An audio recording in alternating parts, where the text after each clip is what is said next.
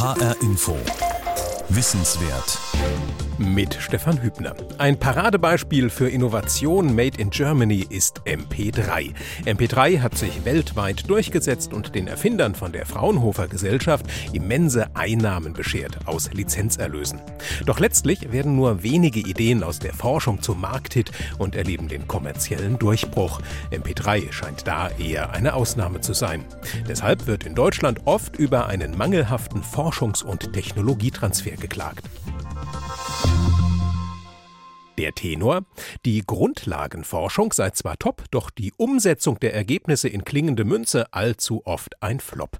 Allerdings lässt sich Innovation schlecht am Reißbrett planen. Schnurstracks von der Idee zum Produkt, das passiert kaum. Oft sind die Pfade der Innovation viel verschlungener. Ursprüngliche Ideen scheitern, daraus ergeben sich dann aber wieder andere, zuweilen überraschendere Anwendungen.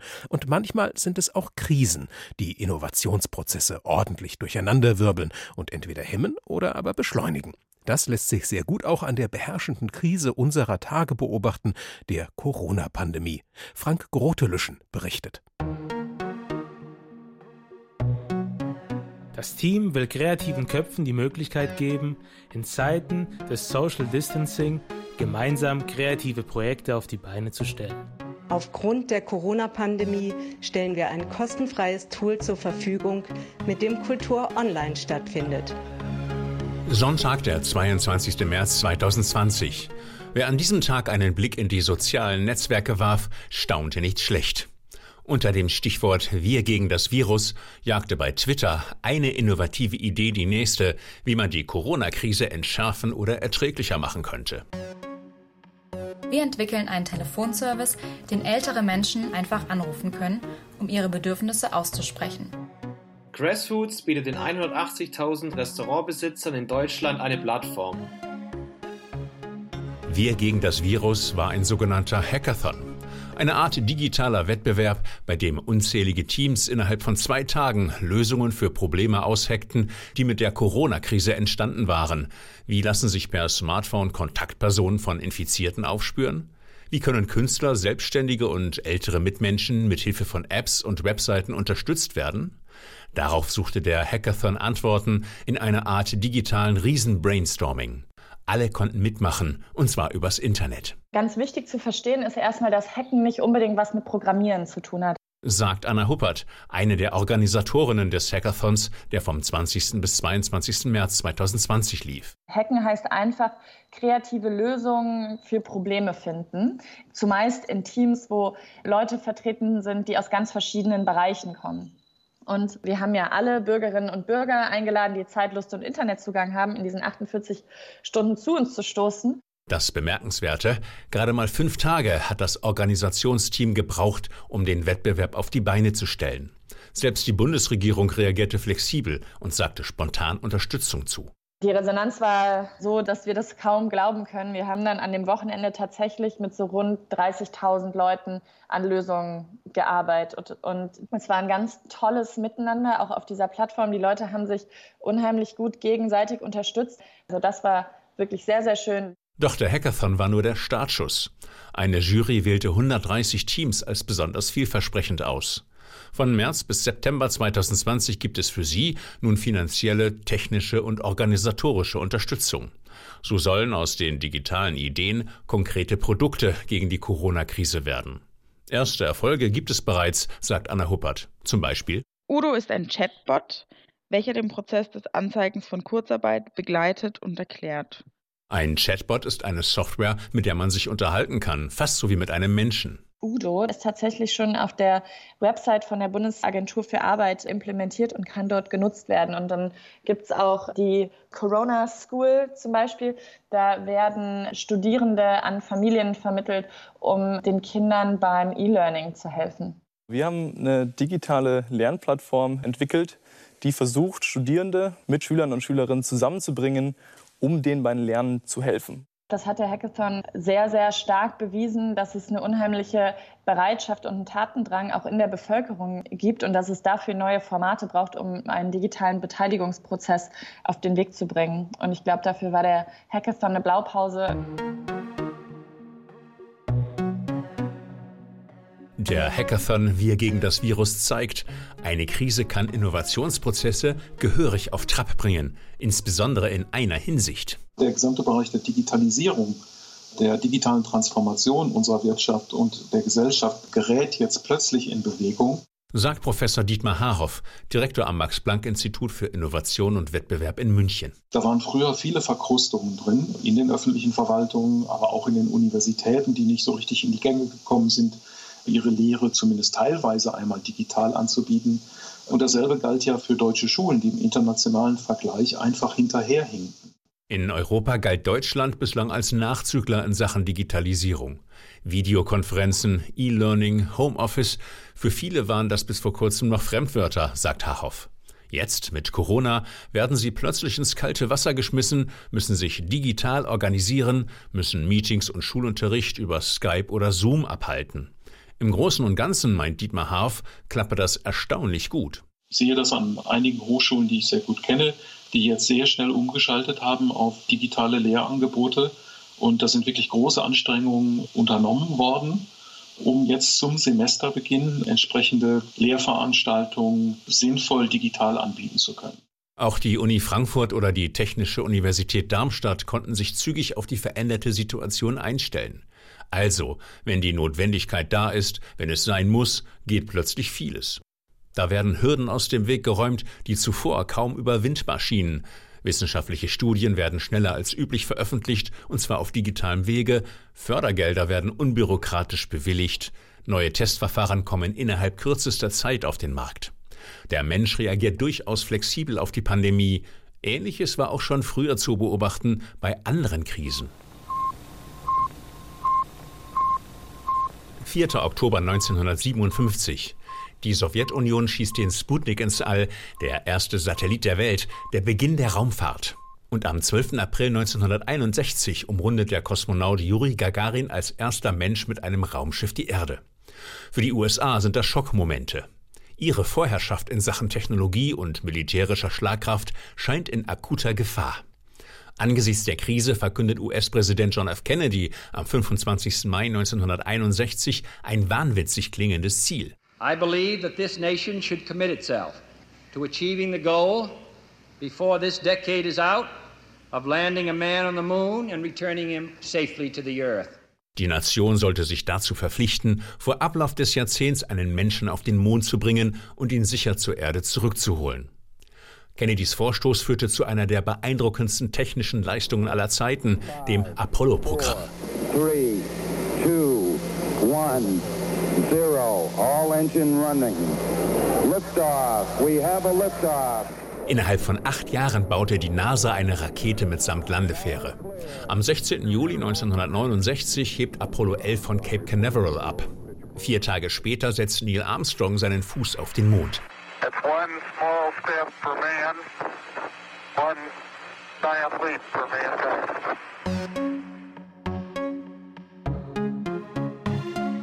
Nur solche Innovationsschübe sind eher die Ausnahme.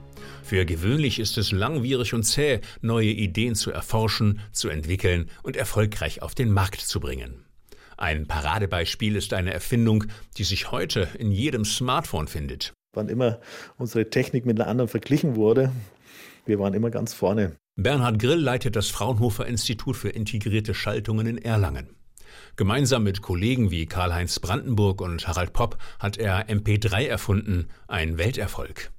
MP3 kann Audiodaten auf einen Bruchteil ihrer Größe komprimieren, ohne dass es zu deutlichen Qualitätsverlusten kommt.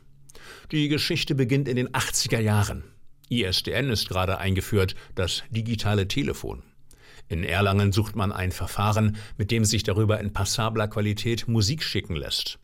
Ein ehrgeiziges Unterfangen, doch die Forscher bleiben am Ball und tüfteln weiter, hartnäckig und mit viel Geduld. Wir hatten eine gute Technik und wie sich herausgestellt hat, die beste Technik weltweit. Allerdings hat man uns vorgeworfen, viel zu kompliziertes Verfahren gebaut zu haben. Also es gab große Firmen der Unterhaltungselektronik, die noch 1995 etwa gesagt haben, MP3 ist so kompliziert, dass es nie in irgendwelche Anwendungen für die breite Masse gehen wird. Das wäre eine Kopfgeburt von irgendwelchen Leuten, von Forschungsinstituten, aber nichts, was die Industrie brauchen könnte. Doch dann kommt etwas, das Mitte der 90er Jahre noch in den Kinderschuhen steckt, das Internet. Amerikanische Studenten hatten versucht, Rockkonzerte über die Anfänge des Internets damals zu übertragen und hatten geschrieben, dass die Datenrate so ein Problem ist. Und da haben wir gedacht, hey, da haben wir die Lösung dafür, ja. Und diese Anpassung haben wir dann eben gemacht und das war dann in den Jahren so 94, 95. Der große Erfolg hat dann irgendwo so in den Jahren zwischen 96, 97, 98 eingesetzt. Innerhalb von Monaten gingen die Nutzerzahlen von einigen Dutzend auf Millionen hoch. Und heute ist es so, dass wohl kaum jemand auf der Welt das nicht verwendet. 2001 dann erlebt die Technik ihren endgültigen Triumph. Apple stellt den iPod vor, den ersten erfolgreichen MP3-Player. Kritiker haben oft beklagt, dass nicht die Deutschen das große Geschäft mit den MP3-Playern gemacht haben, sondern Konzerne aus den USA und Asien. Bernhard Grill aber findet das nicht so schlimm. Schließlich seien jede Menge Lizenzgebühren an die Fraunhofer Gesellschaft geflossen. Mittlerweile dürfte es eine Milliarde sein. So in der Gegend.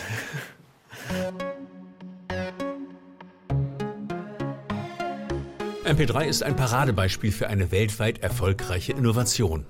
Forscher haben eine Idee und verfolgen sie geduldig weiter, bis daraus ein marktfähiges Produkt wird, in diesem Fall mit durchschlagendem Erfolg.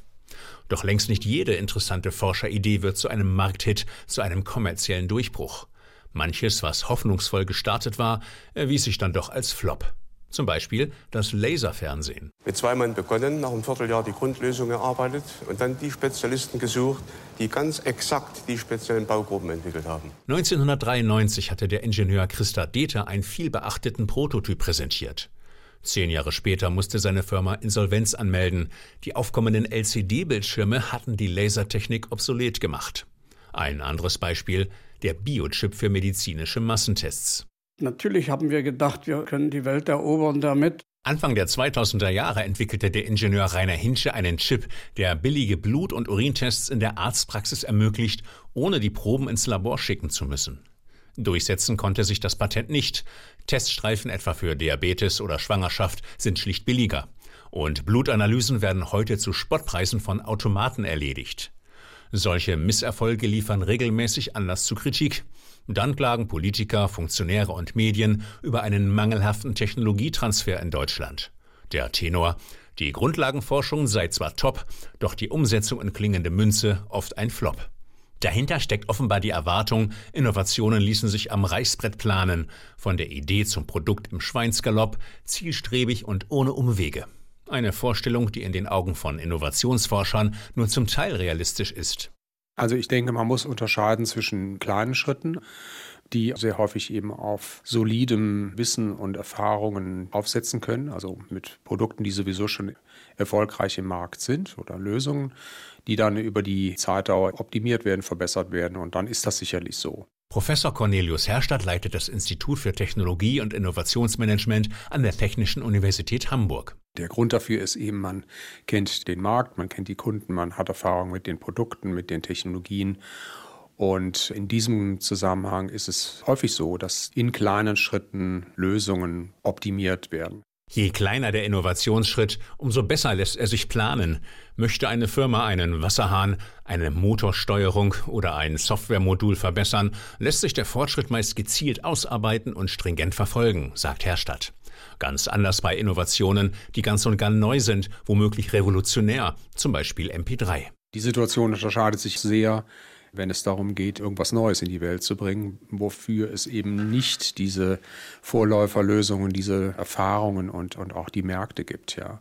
Und das dauert typischerweise erstmal sehr viel länger und ist eher dadurch gekennzeichnet, dass es immer wieder Phasen gibt, wo Projekte unterbrochen werden, möglicherweise andere Partner oder andere Akteure dieses bis dahin geschaffene Wissen aufgreifen und versuchen umzusetzen.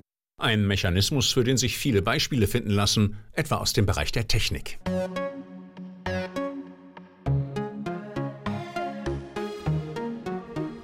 Der Lenkdrachen für Frachtschiffe. September 2006. Auf der Kieler Förde fährt die MS Beaufort, ein eher kleines Schiff. Am Bug ist ein Teleskopkran montiert, daran hängt eine Art Fallschirm. Das ist die erste öffentliche Vorführung des Systems in Originalgröße und das ist kein alltäglicher Tag für uns. Der Mann am Megafon ist Stefan Wrage, Geschäftsführer von SkySales, dem Hersteller des Systems. Wrage gibt ein Kommando, eine Motorwinde spult ab und das Seil, an dem der Lenkdrachen hängt, wird immer länger. Die Winde stoppt, als der Lenkrachen 150 Meter hoch über dem Schiff fliegt. Ein elektronischer Autopilot hält ihn in der Balance und verhindert, dass er abstürzt. Denn nur so kann der SkySails Drachen seine Funktion erfüllen. Er soll den Schiffsmotor unterstützen und Treibstoff- und CO2-Emissionen sparen. Als 2007 das erste Frachtschiff mit Lenkdrachen vom Stapel läuft, scheint der Durchbruch geschafft. Doch dann geht die Reederei pleite und anderen Rädern ist der Zugdrachen schlicht zu teuer. Die Folge? Wir haben im Frachtschiffmarkt derzeit keine Nachfrage. Das liegt daran, dass zum einen die Ölpreise niedrig sind, zum anderen aber auch die Frachtschifffahrt unter starken Verwerfungen leidet, sodass hier Innovation schwierig zu finanzieren ist. Dennoch hat sich aus der Pleite ein Geschäft entwickelt, und zwar ein unerwartetes. Flankierend zum Lenkdrachen hatte SkySails eine Software entwickelt, die Größen wie Witterungsbedingungen, Meeresströmungen und den Ölpreis berücksichtigt.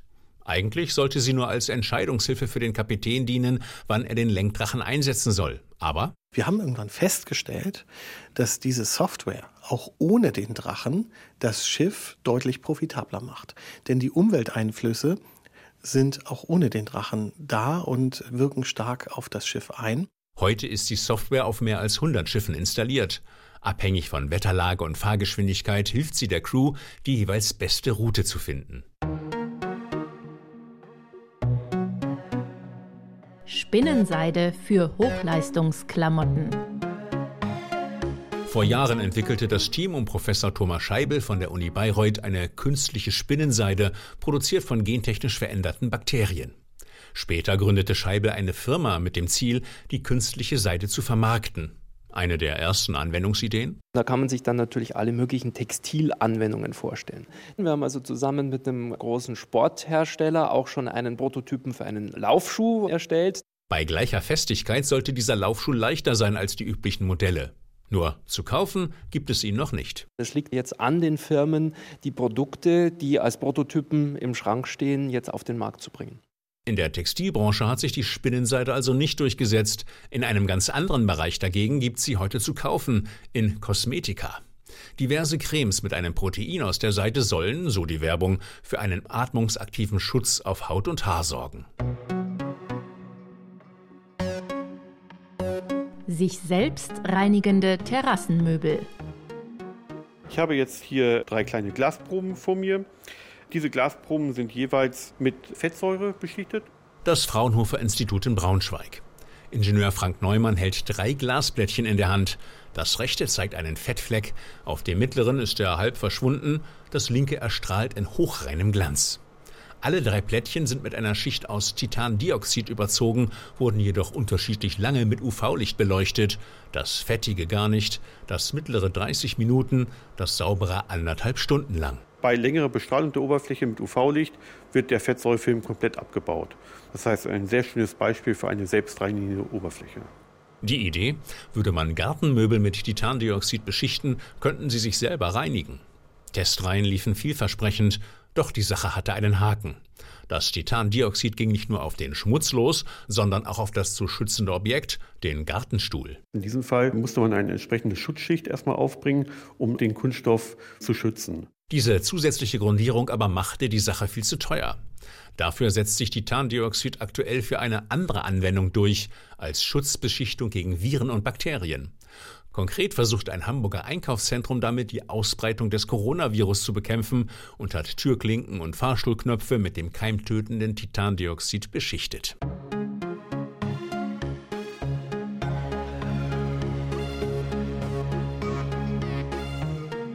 Die Beispiele legen nahe. Innovationen laufen oft viel komplexer ab, als man es gemeinhin erwartet. Ich denke, das ist eher fast die Regel, ja. Sagt der Hamburger Innovationsforscher Cornelius Herstadt.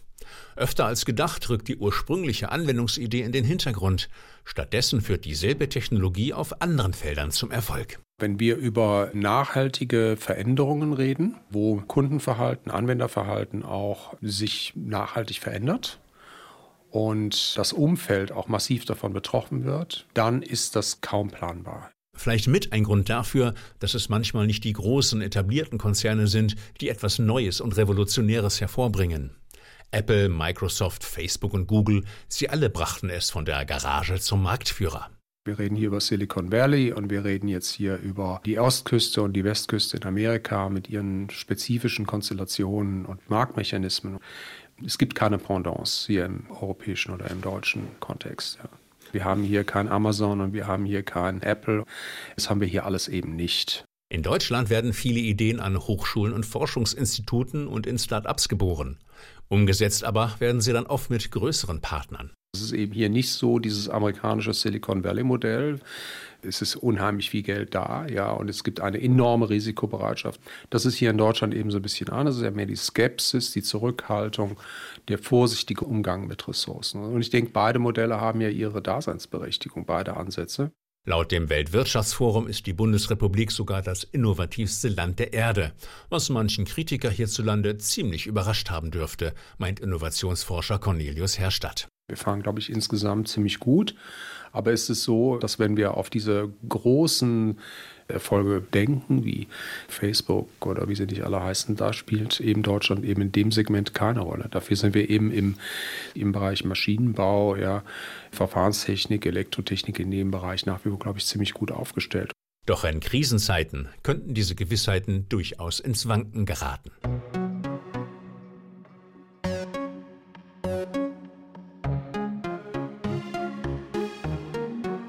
Es gibt eine uralte Forschungsfrage, ob in Krisenzeiten Menschen einfach, weil die Ressourcen beschränkt sind, kreativer werden.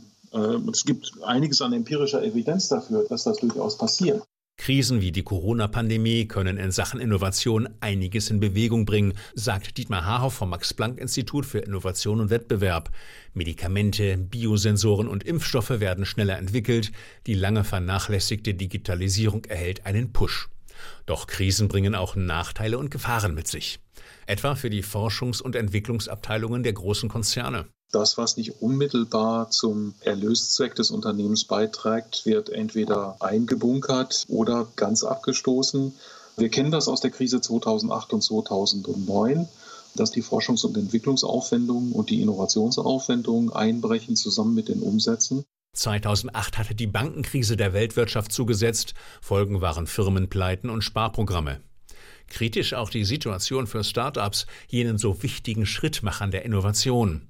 Denn viele, die sich derzeit nicht mit Corona-relevanten Themen befassen, dürften schon bald in finanzielle Schwierigkeiten kommen. In wirtschaftlich unsicheren Zeiten wird das Wagniskapital schlicht knapp. Ich gehe davon aus, dass wir bereits sehr kurzfristig eine Zunahme der Zahl von Startups haben werden, die aus dem Geschäft herausgehen. Meine persönliche Schätzung, dass wir irgendwo zwischen 25 Prozent bis, wenn es schlimm wird, wenn es lange dauert, 50 Prozent, 60 Prozent der Startup-Basis verlieren könnten. Und selbst für Projekte mit Corona-Bezug lauern Gefahren. Etwa, dass unter Zeitdruck zu schnell gearbeitet wird und damit zu schlampig dass bei klinischen Studien ethische Standards zu sehr gelockert werden, dass bei Smartphone-Apps der Datenschutz unter den Tisch fällt. Und? Es ist natürlich richtig, dass jetzt in den Labors intensiver an Covid geforscht wird, aber wir müssen uns auch klar machen, dass gleichzeitig reihenweise experimentelle Reihen und dergleichen, die für die Krebsforschung gedacht waren, schlicht und ergreifend nicht weiterverfolgt werden können. Also diese Krise hat nicht nur den positiven Beschleunigungseffekt, sie hat auch den Effekt, dass Forschung an anderen ebenfalls unter Umständen lebenswichtigen Therapien zurückgestellt wird. Dennoch sollte man die positiven Dinge im Blick behalten, sagt Dietmar Haarhoff. Was in der Krise besser läuft als sonst, sollte man tunlichst auch in normalen Zeiten beibehalten. Wir müssen jetzt aufpassen, dass wir das, was da positiv in Bewegung kommt, natürlich auch rüber retten in die Nach-Corona-Zeit. All das sind jetzt große Gestaltungsaufgaben. Was uns da passieren könnte, ist, dass wir wieder in die alte Welt zurückfallen. Das wäre natürlich gar nicht gut. Die Corona-Pandemie zeigt, Krisen bergen durchaus Chancen für die Innovationskraft unserer Gesellschaft. Gelegenheiten, die man dann aber auch nachhaltig ergreifen muss. Sie hörten eine neue Ausgabe von HR Info Wissenswert. Frank Grotelüschen wandelte auf den verschlungenen Pfaden der Innovation und ging Impulsen und Umwegen nach, die zu erfolgreichen Ideen führen. Sie finden diese Sendung ab sofort als Podcast auf hrinforadio.de, in der ARD Audiothek und in der ARD Audiothek App fürs Handy. Dort gibt es auch viele andere Wissenswertsendungen. Sie alle sind kostenlos im Schulunterricht verwendbar. Mein Name ist Stefan Hübner.